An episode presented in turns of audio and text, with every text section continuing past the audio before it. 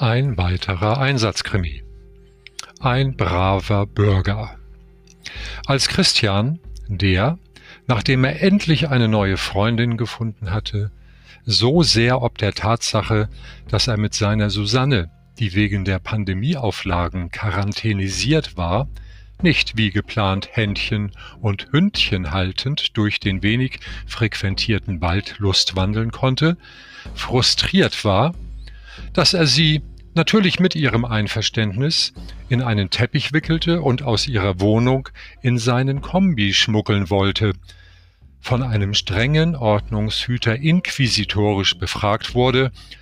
ob er etwa in dem Teppich eine quarantänepflichtige Person ins Freie schmuggeln wolle, stotterte er zunächst verunsichert, antwortete aber dann doch recht geistesgegenwärtig, dass dem, er sei doch ein gewissenhafter Bürger, mitnichten so sei, sondern dass er lediglich, und das beruhigte den Uniformierten doch sehr,